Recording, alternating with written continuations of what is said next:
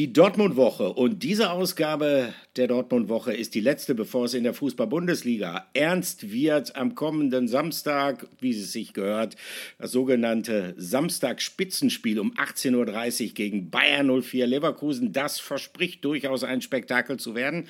Überhaupt keine Frage. Wir kümmern uns natürlich äh, um dieses Spiel, machen eine kleine Prognose, wagen die heute zumindest mal, basierend auf dem, was wir in der Vorbereitung von Borussia Dortmund so mitbekommen haben. Und äh, dabei beziehen wir natürlich auch den Auftritt der Mannschaft von Edin Terzic im DFB-Pokal am vergangenen Freitag mit ein relativ souverän beim TSV 1860 München. Das kann ja nicht jeder Erstligist von sich behaupten. Schöne Grüße an dieser Stelle nach Leverkusen. Aber wir reden natürlich auch über viele, viele andere Dinge. Und eine Sache, die ja eigentlich derzeit das Top-Thema Nummer eins bei den BVB-Fans ist und nicht nur bei denen, das ist die Situation um Sebastian Aller. Und äh, da hat es am Sonntag einen regelrechten Gänsehautmoment gegeben.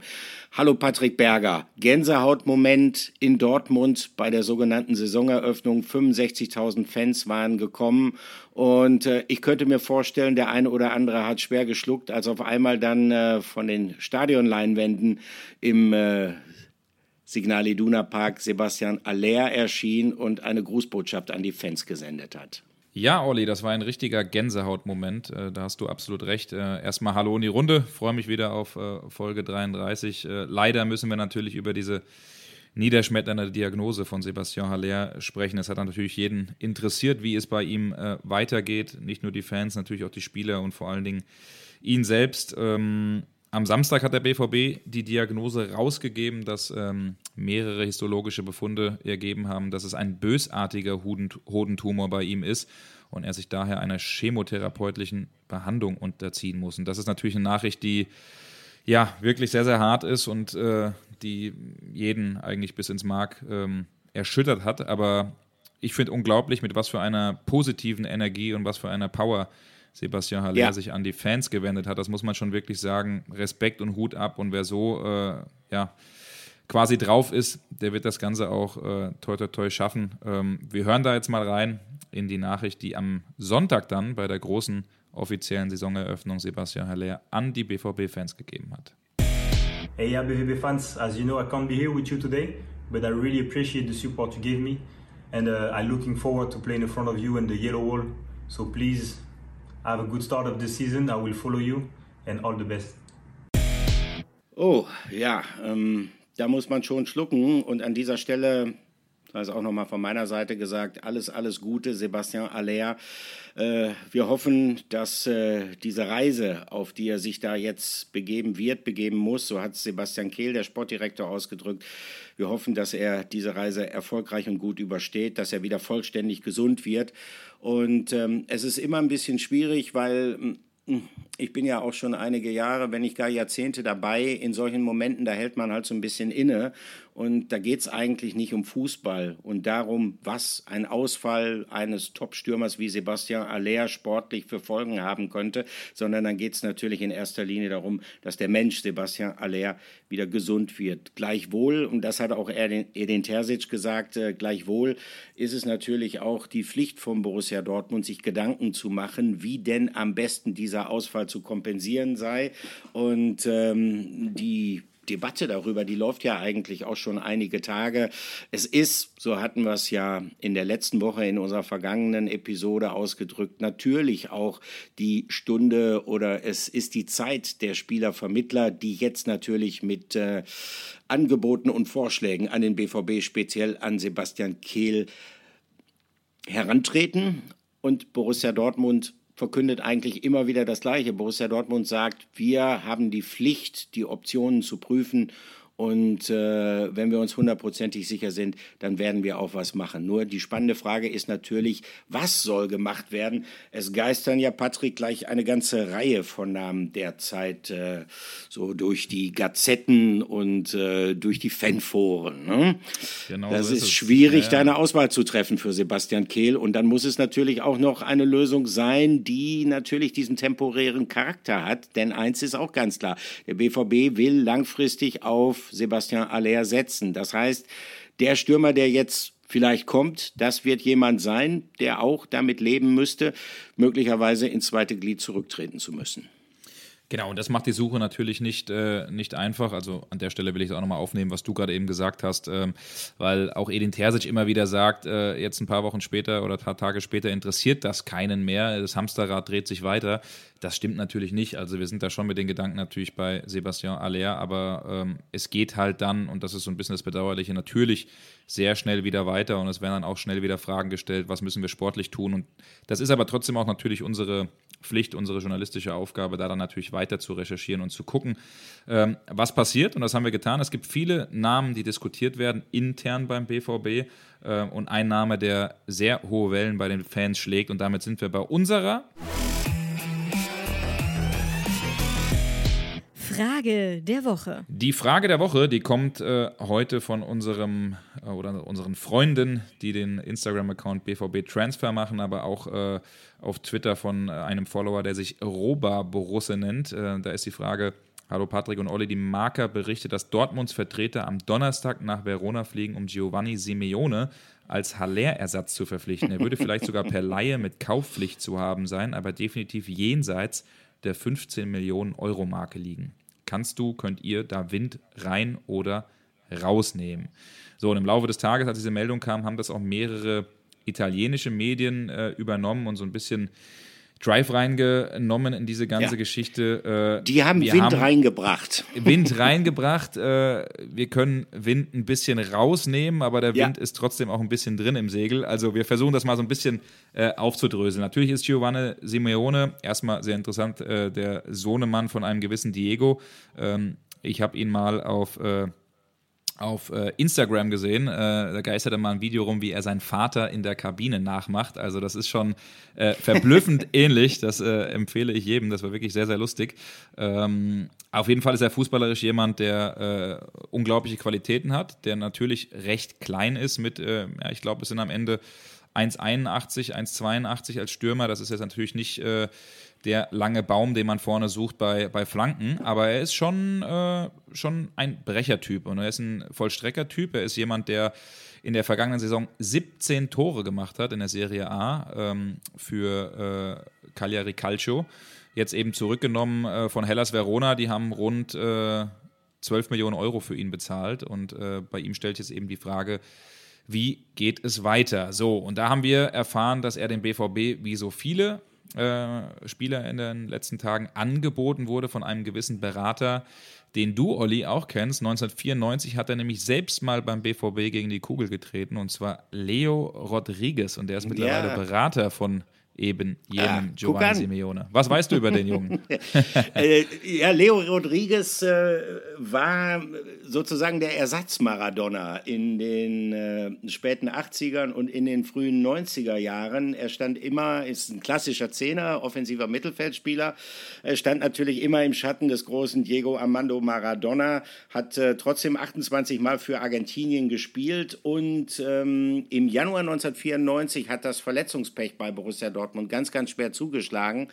Der BVB hatte damals hohe Ziele, spielte klein wenig überraschend damals unter Ottmar Hitzfeld, das war der Trainer, um die Meisterschaft und hat dann gesagt, ähm, damit wir diese Chance ähm, in jedem Fall nutzen können, ähm, schlagen wir im Winter nochmal zu. Und dann kam Leonardo Rodriguez, allerdings äh, Leonardo Rodriguez, der ähm, hat jetzt nicht so besonders nachhaltige Spuren bei Borussia Dortmund hinterlassen. Ich kann mich noch an ein wunderschönes Freistoßtor von ihm erinnern, aber er hat sich nicht großartig durchsetzen können. Und er ist dann auch im äh, Juli 1995 ist er schon wieder gegangen und dann ist er zurückgegangen nach Südamerika. War ein sehr lustiger Zeitgenosse, ein Wandervogel. Ich glaube, zwölf Stationen hat er insgesamt, zwölf äh, Stationen als Spieler äh, in seiner äh, Vita verbuchen können.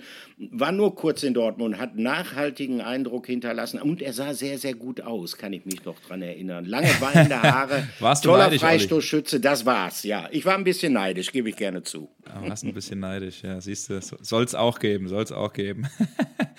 also auf jeden Fall äh, ein äh, sehr interessanter Spieler. Ich glaube, dass ich tatsächlich eben auch äh, einen, einen, kurzen Fehler gemacht habe, weil er nämlich äh, von Hellas Verona oder letzte Saison bei Hellas Verona gespielt hat, von Cagliari Calcio äh, eben ausgeliehen und Hellas hat ihn fest verpflichtet. Also da habe ich mich, glaube ich, gerade eben äh, kurz vertan in der Hektik. Aber was können wir sagen? Die Drähte sind natürlich dann ähm, ja. recht kurz, weil man eben noch eine Verbindung zum BVB hat. es gibt auch einen italienischen Mittelsmann, Alessandro Moggi, der damals schon einen gewissen Ciro Immobile zum BVB gebracht hat. Mhm. Also da gibt es schon äh, gewisse Verbindungen, haben wir dann in den Recherchen äh, gemerkt. Wir können sagen, ja, der Name wird intern diskutiert, besprochen, wie so viele Namen. Was wir aber sagen können, Sebastian Kehl wird definitiv nicht am Donnerstag oder auch am Freitag, wie das jetzt eben gesagt wurde, nach äh, Napoli fliegen äh, oder sonst wohin. Ich weiß gar nicht, was in den Medien stand. Äh, auf jeden Fall irgendwo hinfliegen, um Verhandlungen zu führen und das Ding äh, eben zuzumachen. Ähm, da sind wir noch lange nicht so weit und können da auf jeden Fall Wind rausnehmen. Und wir können auch sagen, eine Summe, die da irgendwie genannt wurde, ist schon mal klar, dass der BVB die nicht ausgibt. Es soll ein Leihgeschäft werden. Die Kollegen der äh, Watz, die geschätzten Kollegen, haben jetzt äh, vermeldet, dass ähm, ja, nächste Woche oder in den nächsten zwei Wochen etwas passieren soll. Das, Olli, ist auch so ein bisschen unser Gefühl, richtig? Also, dass äh, ja. jetzt schon auch dann äh, in Kürze da auf jeden Fall Drive reinkommen soll in diese ganze Geschichte, wer es am Ende wird. Was wir aber jetzt gehört haben, das Paket, was der BVB ungefähr ausgeben mag, ausgeben kann, liegt so etwa bei 10 Millionen Euro äh, wenn man das Gehalt nimmt und auch eine Leihgebühr, also eine Leihgebühr dann ungefähr, sagen wir mal, von zwei bis drei Millionen ist drin, aber viel, viel größere Sprünge könnte man eben auch nicht machen. Ja, das wird dann eben interessant, was man macht. Interessant könnte auch ein Name werden, Anthony ja. Modest, der äh, am Rhein eigentlich ein Riesenknipser ist. Äh, Olli, was, was, was glaubst du, was wissen wir über den? Könnte eigentlich auch ganz gut passen, ne? Also ich habe tatsächlich auch schon mal mit dem Gedanken gespielt, weil ähm, man muss ja sehen, wenn man jetzt jemanden holt, wie beispielsweise Simeone aus der Serie A oder man holt äh, beispielsweise jemanden aus Frankreich oder vielleicht sogar aus Südamerika, was auch immer, die werden alle eine gewisse Anlaufzeit in der Fußball-Bundesliga brauchen. Das ist völlig normal. Du musst dich gerade als, als Abschlussspieler, als Stürmer natürlich adaptieren. Da hat jede Liga, jede Mannschaft einen anderen Spielstil und deshalb äh, könnte ich mir vorstellen, wäre Modest natürlich jemand, der, weil er die Liga halt kennt, dem BVB sofort weiterhelfen könnte. Die spannende Frage für mich ist allerdings, ähm, hm, wie könnte das denn rein technisch über die Bühne gehen? Und je mehr ich darüber nachdenke, desto mehr neige ich dazu, von dieser Überlegung eigentlich auch wieder Abstand zu nehmen. Also die Situation von Anthony Modest in Köln ist so, äh, sein Vertrag läuft aus. Er pokert um einen neuen Vertrag. Der FC ist relativ zurückhaltend, weil auch ähm, wenn die natürlich in der vergangenen Saison wirklich Großes geleistet haben, haben unter Steffen Baumgart, weil der FC massive finanzielle Probleme hat.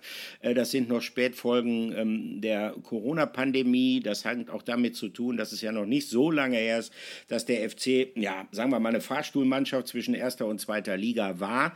Ähm, ähm, also sie versuchen ihn zu drücken. Darüber ist Modest natürlich nicht erfreut. Allerdings, ähm, wenn er jetzt äh, sagen würde, der BVB wäre interessant, was ich mir grundsätzlich vorstellen könnte, dann ist die Frage, äh, wie sieht das denn aus? Äh, macht man da noch einen Transfer? Wäre er denn zufrieden mit einem Einjahresvertrag?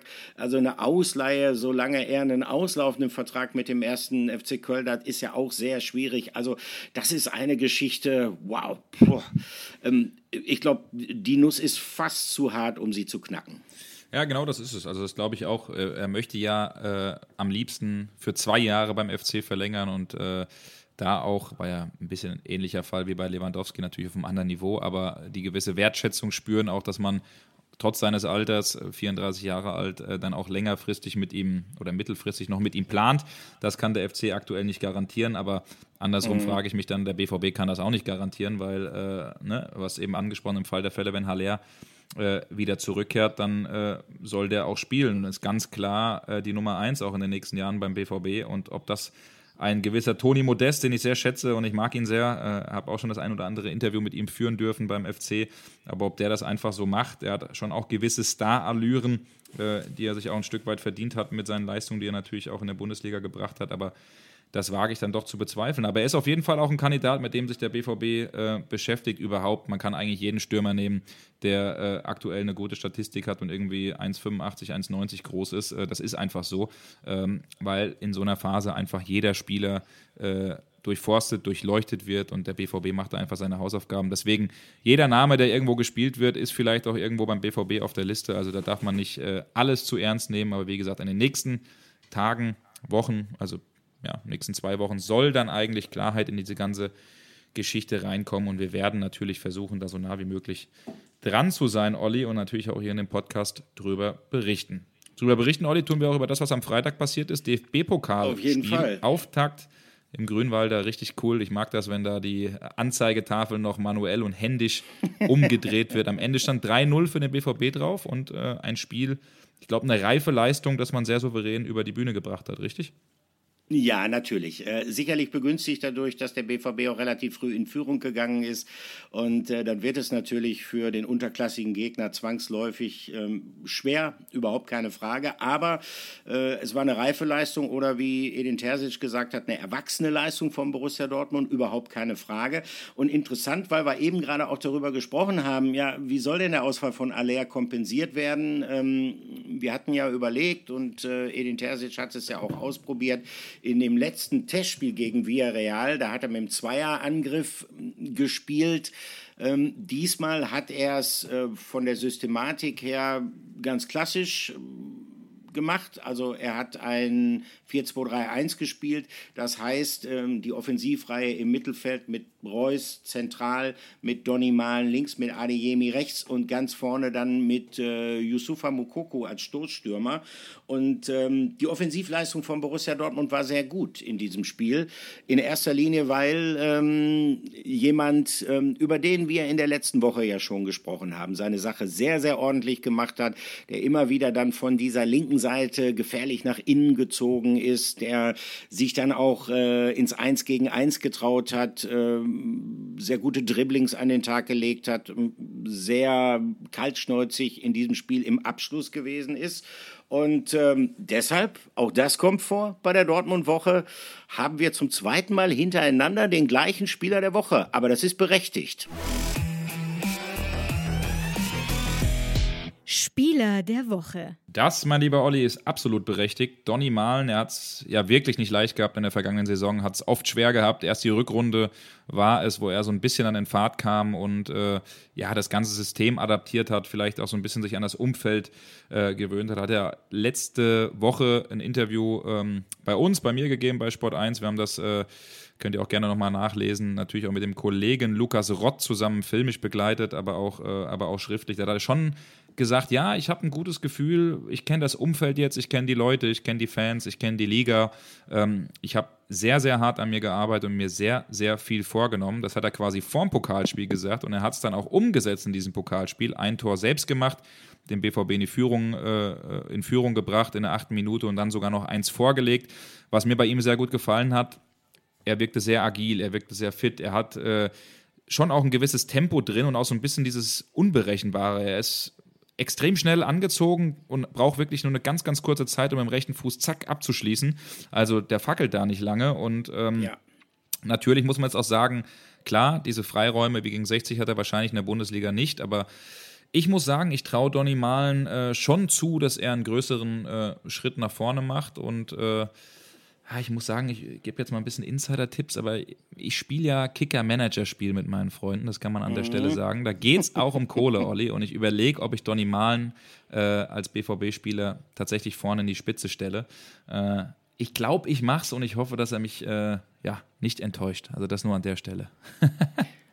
Ja, ich muss sagen, ja, also ich drücke dir da die Daumen und ähm, ich würde das auch nicht ausschließen wollen, dass du da mit Donny Malen richtig liegst. Ähm, man darf ja auch nicht vergessen, äh, wir reden über Aller als Königstransfer. Donny Malen vor einem Jahr, als er von der PSB Eindhoven gekommen ist, der war nicht wesentlich günstiger.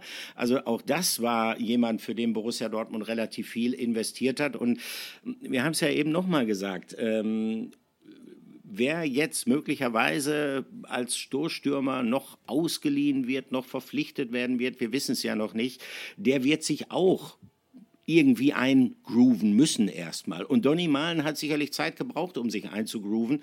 Ich finde aber, ähm, es wäre unfair, ihm gegenüber zu sagen, also der ist in der vergangenen Saison alles schuldig geblieben. Ich finde, der hat äh, durchaus eine Entwicklung genommen. Das war in der Rückrunde dann auch zu sehen.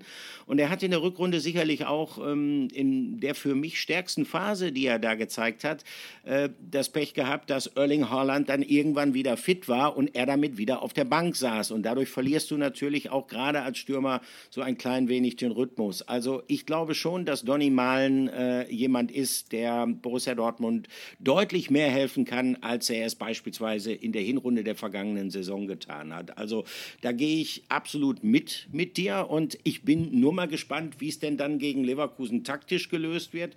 Ähm, ich hätte mir vorstellen können, dass Edin Terzic ähm, normalerweise, wenn er denn alle an Bord hätte, die er haben will, Ausnahme natürlich Aller, das war ja klar, äh, dass der fehlen wird, aber wenn er sonst alles an Bord gehabt hätte, dann hätte ich mir vorstellen können, dass er mit einem Zweierangriff vorne spielt, so ähnlich wie er es gegen äh, Villarreal gemacht hat.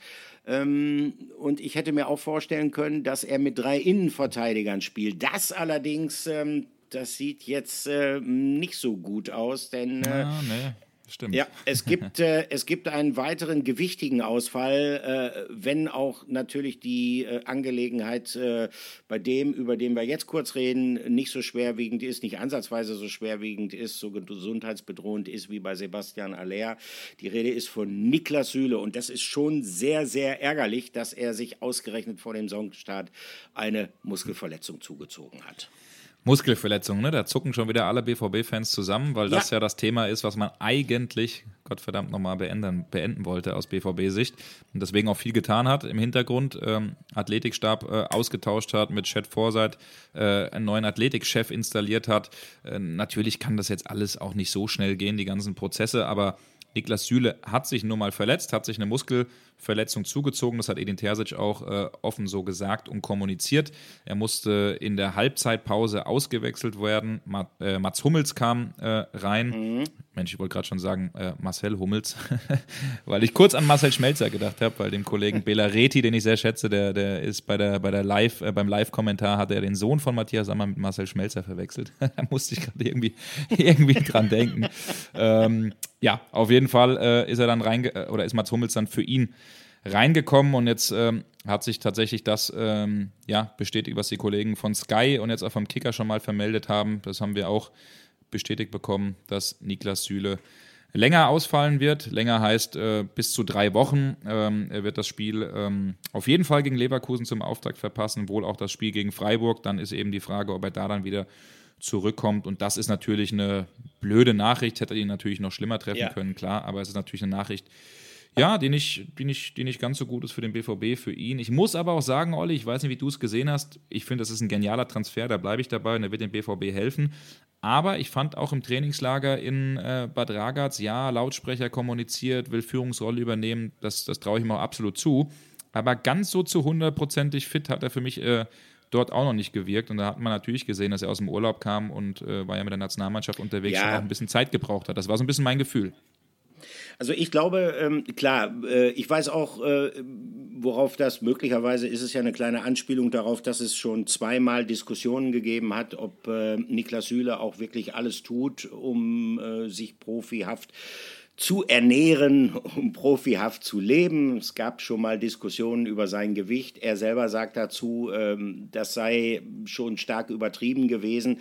Also er sei schon sehr, sehr professionell. Ähm, ich glaube, dass er im Trainingslager da nicht so, ja, noch nicht so hundertprozentig ähm, wettkampffit gewirkt hat. Das ist dem geschuldet, äh, dass es tatsächlich nach dem Urlaub war. ich glaube, dass wenn er denn fit ist, wenn er von muskulären Verletzungen verschont bleiben wird. Von denen hat er allerdings auch schon ein paar gehabt in seiner Karriere. Wenn er von denen verschont bleiben wird, dann bleibe ich dabei. Dann wird das ein sehr, sehr wichtiger Spieler für Borussia Dortmund. Ich halte ihn für äh, ja, mit den besten deutschen Innenverteidiger, den es derzeit gibt. Und wie gesagt, er hat ja angekündigt, Führungsrollen zu übernehmen. Aber äh, es ist ja so, dass äh, derzeit zumindest, toi, toi, toi, wir klopfen bisschen auf Holz hier, dass es da in der Innenverteidigung ähm, Alternativen gibt. Und eine sehr, sehr prominente Alternative, du hast es gesagt, kam im Stadion an der Grünwalder Straße von der Bank, hat seine Sache in der zweiten Hälfte, wohlgemerkt, natürlich gegen einen Drittligisten, aber hat seine Sache sehr gut gemacht. Und äh, wir hören mal kurz rein, was Edin Terzic äh, in der Pressekonferenz, da ist er nämlich äh, zu dem Spieler, der eingewechselt worden ist, der Prominente, ich lasse ihn jetzt aus dem Sack. Natürlich, die BVB-Fans wissen es längst, Mats Hummels. Wir hören mal, was Edin Terzic zu Mats Hummels gesagt hat. Ja, wir haben uns heute äh, für die Viererkette entschieden, weil wir das Gefühl hatten, dass wir uns äh, darin sehr wohlfühlen und äh, dass es auch zum Gegner passt. Ähm, und dann ihr habt die drei Spieler jetzt erwähnt, aber wir haben ja auch noch äh, andere Innenverteidiger. Da musst du dich als Trainer irgendwann mal entscheiden, wer von denen äh, nicht startet. Und äh, wir haben es gesagt, eine gute Mannschaft zeigt sich nicht nur durch die Spieler, die auf dem Platz stehen, sondern halt auch, wie stark die Bank ist. Und heute hatten wir Mats Hummels auf der Bank, ähm, der dann in der zweiten Halbzeit reingekommen ist und ein hervorragendes Spiel gemacht hat, war sofort da, sehr präsent, sehr zweikampfstark, sehr klar im Passspiel und so stellen wir uns das Ganze vor ähm, zu Niklas. Niklas hat in der ersten Halbzeit ein bisschen was am ähm, vorderen Oberschenkel gespürt. Und das ist dann halt der Luxus, den wir haben, dass wir dann, dann kein Risiko mehr eingehen müssen, sondern dann einfach äh, mit dem Mats Hummels ähm, qualitativ ohne, ohne Verlust äh, jemand einwechseln können, ähm, der diese Position komplett ausgefüllt hat und sehr gut gespielt hat. Ja, so stellt er sich das vor, der Edin Terzic. Und ähm, er wird sich das ein bisschen anders vorstellen müssen, jetzt zwangsläufig am Samstag gegen Bayern 04 Leverkusen, wo er dann ja leider auf Niklas Süle verzichten muss. Ich glaube, man muss kein Prophet sein, dass dadurch Mats Hummels in die Innenverteidigung rücken wird. Ähm, das ist äh, keine große Schwächung, keine Frage. Andererseits, es entkleidet ihn möglicherweise von gewissen taktischen Möglichkeiten, gerade gegen die konterstarken Leverkusener. Vielleicht ähm, hat er da vorher überlegt, äh, mit drei Innenverteidigern zu spielen. Theoretisch hätte er natürlich die Chance, das immer noch zu tun, aber ich glaube, äh, wenn er so gespielt hätte, dann hätte er schon am liebsten mit Hummels, Sühle und mit Schlotterbeck gespielt. Jetzt sieht es wahrscheinlich dann eher nach einer Viererkette aus. Ähm, es war aber nicht nur DFB-Pokal am vergangenen Wochenende, sondern es gab dann ja am Samstag, dem Tag vor der Saisoneröffnung in und rund um den Signal Iduna Park, äh, auch noch ein Testspiel, ein Freundschaftsspiel gegen einen guten alten Bekannten, Nuri Sahin, Trainer von Antalyaspor. Und bei diesem Testspiel, da gab es eine sehr, sehr positive Szene, die auch so ein bisschen emotional war, eine positive Begebenheit. Und deshalb haben wir uns entschlossen, dieses äh, Event in Anführungsstrichen zum Highlight der Woche zu machen. Highlight der Woche. Ja, das Highlight der Woche ist natürlich verbunden mit Matteo Morey. Was hat er für eine Leidenszeit hinter sich? Ich erinnere mich noch, ich glaube, Olli, du warst auch im Stadion, 1. Mai 2021, Halbfinale DFB-Pokal ja. gegen Holstein Kiel. Das Spiel hat man 5-0 gewonnen, es war eigentlich alles in Ordnung bis dann eben Matteo Morey so dermaßen laut geschrien hat und das habe ich immer noch so ein bisschen äh, ja, im Kopf.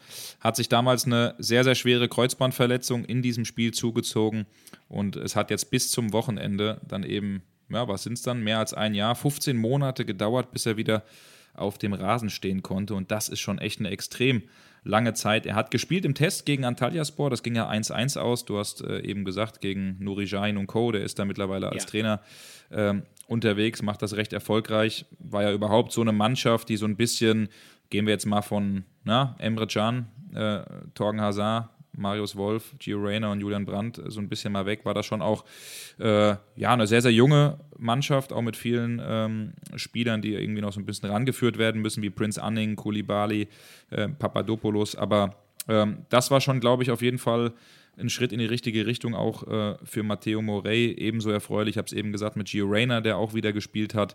Aber dass Morey zurück ist, ist einfach für uns das Highlight der Woche, weil es einfach auch äh, ein Typ ist, der sehr nett ist, sehr freundlich ist, sehr höflich ist, äh, der sich versucht zu integrieren, der immer positiv denkt. Und äh, umso schöner finde ich, dass er nach dem Spiel ein Interview auf Deutsch gegeben hat. Und wir hören mal in kleine Auszüge zumindest rein. Matteo Morey, ähm, ja, hablas un poco de alemán. Super, ich denke, dieser war der Moment dann. Ich habe gewartet, viele, viele Zeit und ich habe sehr viel genießen, diesen Moment. Ich denke, es ist äh, nur über Zeit. Ich denke, ich bin bereit äh, für alles. Ich so, alles wird kommen. Äh, ich muss Training 100% jeden Tag und alles kommt, es wird willkommen für mich. Ah, das war ein super Moment für mich. So, ich habe zu viel Kraft im Gym gemacht. Ich habe viele Training auf dem Platz, aber der Gefühl von Spieler eines Spiel ist total anderes und ich bin sehr gut zu das sehen. Muchas gracias, äh, Senor Morey. Vielen Dank, äh, Matteo Morey. Das war nicht schlecht. Also ähm, drücken wir wirklich die Daumen an der Stelle, dass er jetzt äh, von weiteren Verletzungen verschont bleibt, denn äh, er ist ein riesig großes Talent und er ist jemand, äh, dem eigentlich, äh, wenn er denn eine gute Entwicklung nimmt, wenn er verletzungsfrei bleiben kann, die Zukunft gehört, der beim BVB noch reichlich Perspektiven haben wird. Alles Gute für ihn an dieser Stelle. Und ja, jetzt kommen wir zu einem Thema, ähm, das ist ein spannendes Thema, das ist ein verzwicktes Thema. Man könnte auch fast sagen, es ist ein Aufreger der Woche wert. Aufreger der Woche. Der Rauswurf von Markus Pilawa. Ich glaube, man kann ihn Rauswurf nennen, aber wir können da gleich nochmal äh, drüber sprechen, wie du das siehst, äh, Olli. Natürlich äh, eine Geschichte, die irgendwie je und abrupt endete, weil Markus Pilawa war, ist ein verdienter Scout beim äh, BVB 2012 als Scout beim BVB angefangen und hat sich in den letzten zehn Jahren wirklich nach oben gearbeitet, ist Chef-Scout geworden. Äh, viele gute Transfers werden mit ihm in äh, ja. Verbindung äh, gebracht. Ähm, aber auch natürlich ein paar Transfers, die nicht geklappt haben, aber das ist natürlich völlig klar. Aber der BVB hat vergangene Woche eben bekannt gegeben, dass man sich mit sofortiger Wirkung von Markus Pilawa trennen wird.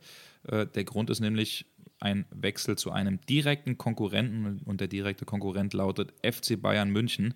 Und das, äh, mein lieber Olli, das wollte sich der BVB nicht gefallen lassen. Das wäre fast so, wie wenn du äh, deinen Arbeitgeber wechselst und, weiß ich nicht, ich habe jetzt gar keinen Vergleich zu irgendeinem anderen Arbeitgeber gehst, ne? der ein direkter Konkurrenz ist. Ich äh, überlege auch gerade, also äh, ich wüsste jetzt nicht, äh, welcher, ich bin ja freier Journalist, welcher Auftraggeber derartiges, äh, sagen wir mal, äh, Spaltpilzpotenzial hätte. Ähm, aber äh, ganz klar, für Borussia Dortmund ist das etwas, was nicht geht. Das muss man ganz deutlich sagen. Dazu muss man einfach nur die Funktion äh, betrachten. Also ähm, Markus Pilawa äh, hat sich hochgearbeitet, Chef Scout, ähm, hat dann diese Abteilung Scouting und Analyse geleitet. Also er ist ja nicht nur ein Talentspäher, sondern er ist jemand, der dort dort äh, wichtige Informationen, da gibt es ja Datenbänke über Talente, die beobachtet werden,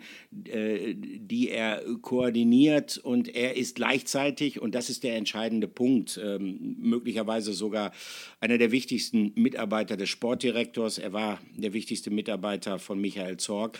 Und ähm, er sollte eigentlich auch der wichtigste Mitarbeiter von Sebastian Kehl sein. Und jetzt ist es so, dass Markus Pilawa natürlich, ähm, kam übrigens vom VfL Bochum zum BVB, ähm, dass Markus Pilawa schon häufig auch mit anderen Vereinen in Verbindung gebracht worden ist. Ähm, er war auch beim VfL Bochum als Sportdirektor im Gespräch beispielsweise. Das ist das eine, das kommt immer wieder vor. Aber ähm, wenn jemand beabsichtigt, zum FC Bayern zu wechseln, ähm, dann gibt es tatsächlich, und äh, da kann ich eigentlich das, was der BVB auch so ein bisschen durch die Blume in der offiziellen Pressemitteilung zum Ausdruck gebracht hat, da kann ich das eigentlich nur unterstreichen. Dann gibt es eigentlich keine Basis mehr für eine gemeinsame Zusammenarbeit. Also, dann kam es halt zur Trennung, zum Rauswurf. Das kann man in dieser Situation tatsächlich ähm, auch so formulieren. Es hat dann ja auch nicht lange gedauert. Dann war er anschließend ja auch ganz offiziell mit dem FC Bayern handlungseinig. Und ähm, das ist natürlich eine schwierige Geschichte, weil das bedeutet, dass Borussia Dortmund sich dann neu aufstellen muss in dieser sehr, sehr wichtigen Abteilung. Nun hat Sebastian Kehl eigentlich auch mehrere solche Ideen, wie die Abteilung optimiert werden könnte, schon im Kopf gehabt. Nur ähm, Jetzt ist er natürlich vor vollendete Tatsachen gestellt worden. Das heißt, es muss jetzt sehr, sehr schnell gehen. Und es wird in jedem Fall ohne Markus Pilawa gehen müssen. Und ähm, ich glaube, so hundertprozentig klar, nach dem, was ich gehört habe, ist es noch nicht, wie Borussia Dortmund äh, zukünftig dann ähm, in Sachen Scouting aufgestellt sein wird. Nein, genau. Also das ist ganz genau richtig. Da gibt es intern jetzt natürlich viele Überlegungen. Man sagt auch, dass man, äh, man muss muss sich das ja mal so vorstellen, der BVB hat eine ziemlich große äh, Scouting-Abteilung mit echt vielen, vielen guten Leuten, machen oft auch mal so ein bisschen ein Geheimnis nach draußen, wie viele das denn wirklich jetzt sind, die für den BVB arbeiten, die wollen das so ein bisschen für sich behalten, aber äh, da sind viele, viele gute Jungs dabei, also es kann auch sein, dass es intern besetzt wird, es kann sein, dass es extern der Fall wird, äh, sein wird, aber mit Laurent Busser, dem ehemaligen Chefscout von den Bayern, Franzosen-Experte, hat man ja auch so ein bisschen vorgesorgt, wobei auch klar ist, der sollte eigentlich unter Markus Pilawa arbeiten. Ähm, wie wir es gehört hatten, der Vertrag lief ja noch bis 2023 von Markus Pilawa. Es gab intern aber immer mal so ein paar Differenzen, Strömungen, die auch äh, vielleicht gegen ihn waren. Auch äh, Aki Watzke, Edin Terzic haben sich nicht ganz so gut am Ende mit ihm verstanden. Ähm, das, äh, das ist auch ein offenes Geheimnis äh, und demnach haben dann eben diese Verhandlungen das Fass äh, zum, zum Überlaufen äh, äh, gebracht. So, was natürlich interessant ist, du sprichst auch von den Geheimnissen, die es gibt. Dieser Mann hat mitgewirkt, bis vor kurzem noch den Neuner beim BVB zu suchen, den Haller-Ersatz. Mhm. Äh, also das ist schon eine sehr, sehr verzwickte ja. und äh, komische Lage, weil die Bayern jetzt natürlich extrem Einblicke haben in die Arbeit des BVB, in die Listen des BVB. Ähm, also da, äh, das ist schon ein interessanter Transfer, der auf jeden Fall für Zündstoff sorgt. Man weiß jetzt nicht, wie es intern weitergeht, was man ausschließen kann, weil das waren auch viele Fragen, die kommen. Was ist denn jetzt mit, mit dem äh, Misslintat? Jetzt ist der Weg doch frei, kommt er.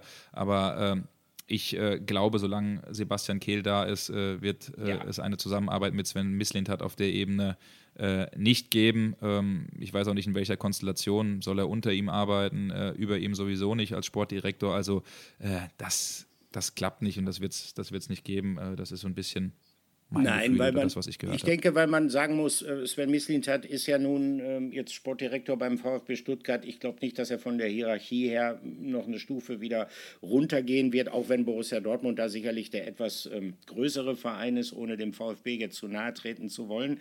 Aber was ich sehr interessant finde, ist, dass die Bayern also die Ankündigung, die es ja mehrfach gegeben hat, unter anderem von Oliver Kahn, wo es halt geheißen hat, naja, durch ähm, auch Auswirkungen der Corona-Krise wollen wir zukünftig auch verstärkt nach internationalen Talenten schauen.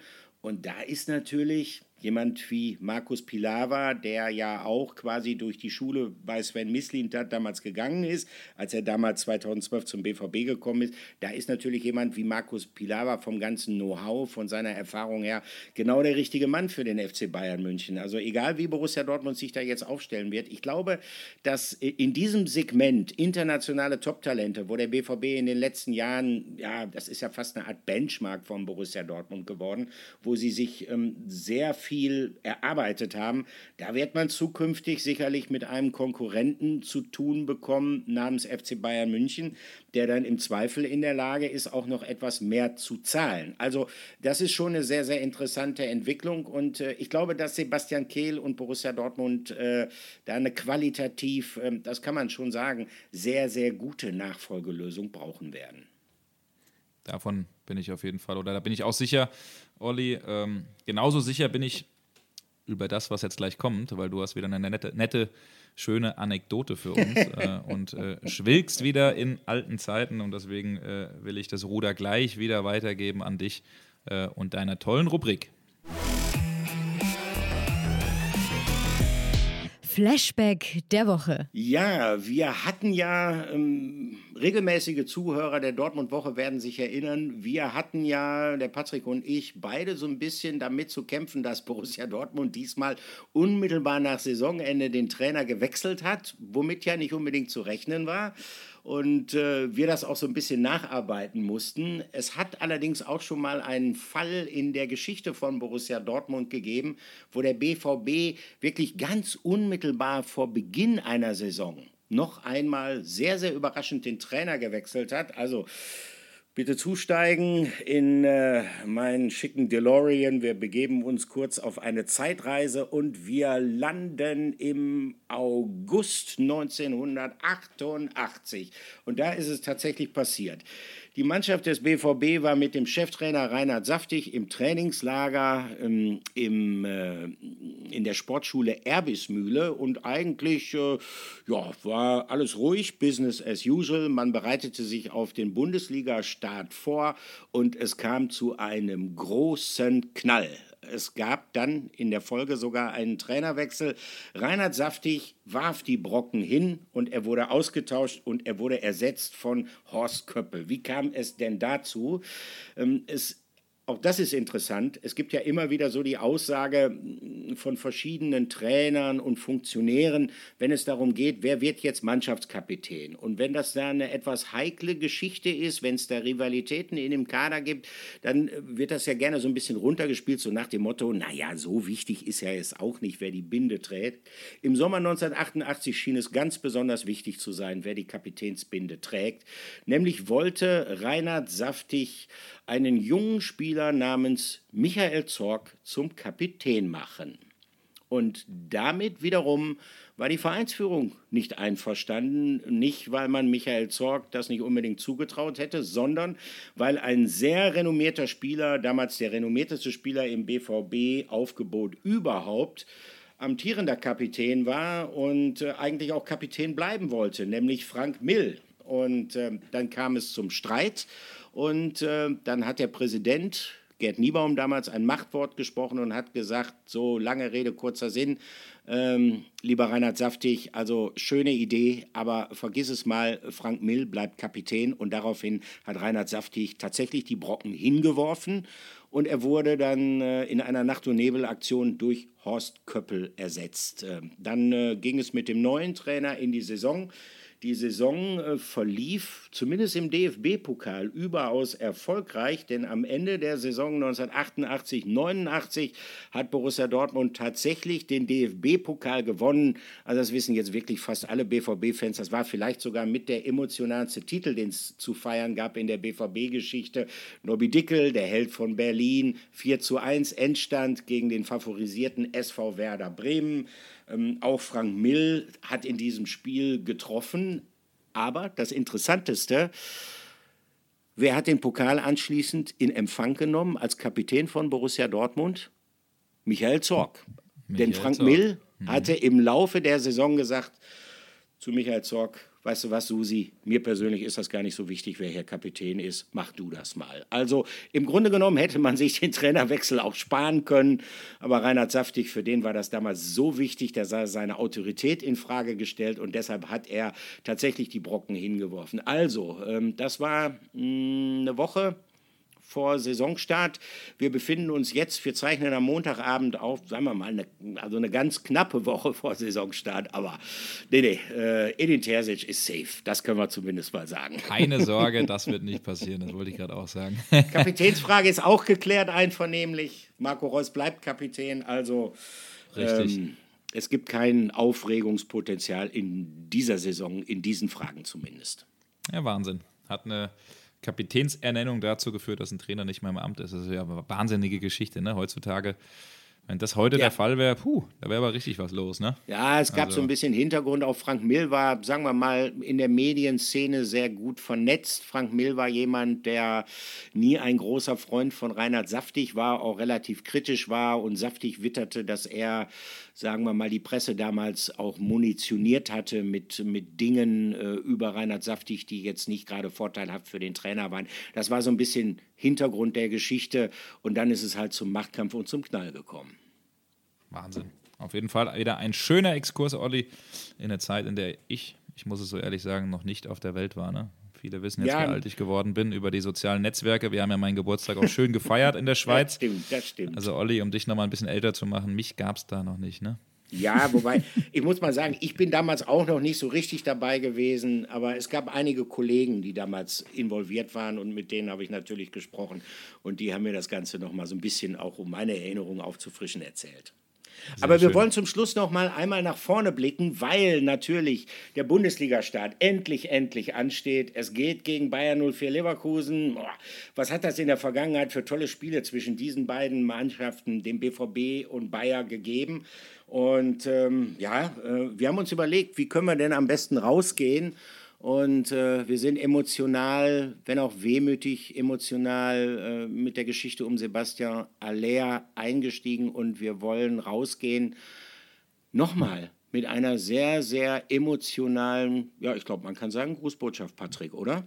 Ja, das glaube ich auch. Also auf jeden Fall äh, ist es, glaube ich, so, dass es in der Kiste rappeln wird bei dem Spiel. Es sind sehr, sehr viele Tore in äh, den letzten Spielen gegen Bayer Leverkusen äh, gefallen. Die sind ausgeschieden gegen Elversberg, also die kommen wahrscheinlich auch mit Wut im Bauch. Aber ähm, um das emotionale Ding nochmal aufzufassen, Edin Terzic hat äh, am Wochenende sich nochmal äh, bei der Eröffnung ja, zu den BVB-Fans gewendet und hat echt äh, tolle Worte losgelassen. Also damit wollen wir den Podcast Ausgabe 33 beenden, wünschen eine gute Woche. Einen schönen Start, Olli. Ich kann es kaum erwarten und ich glaube, der Edin auch nicht, ne? Wir können es alle nicht erwarten. Also dann, bis nächste Woche.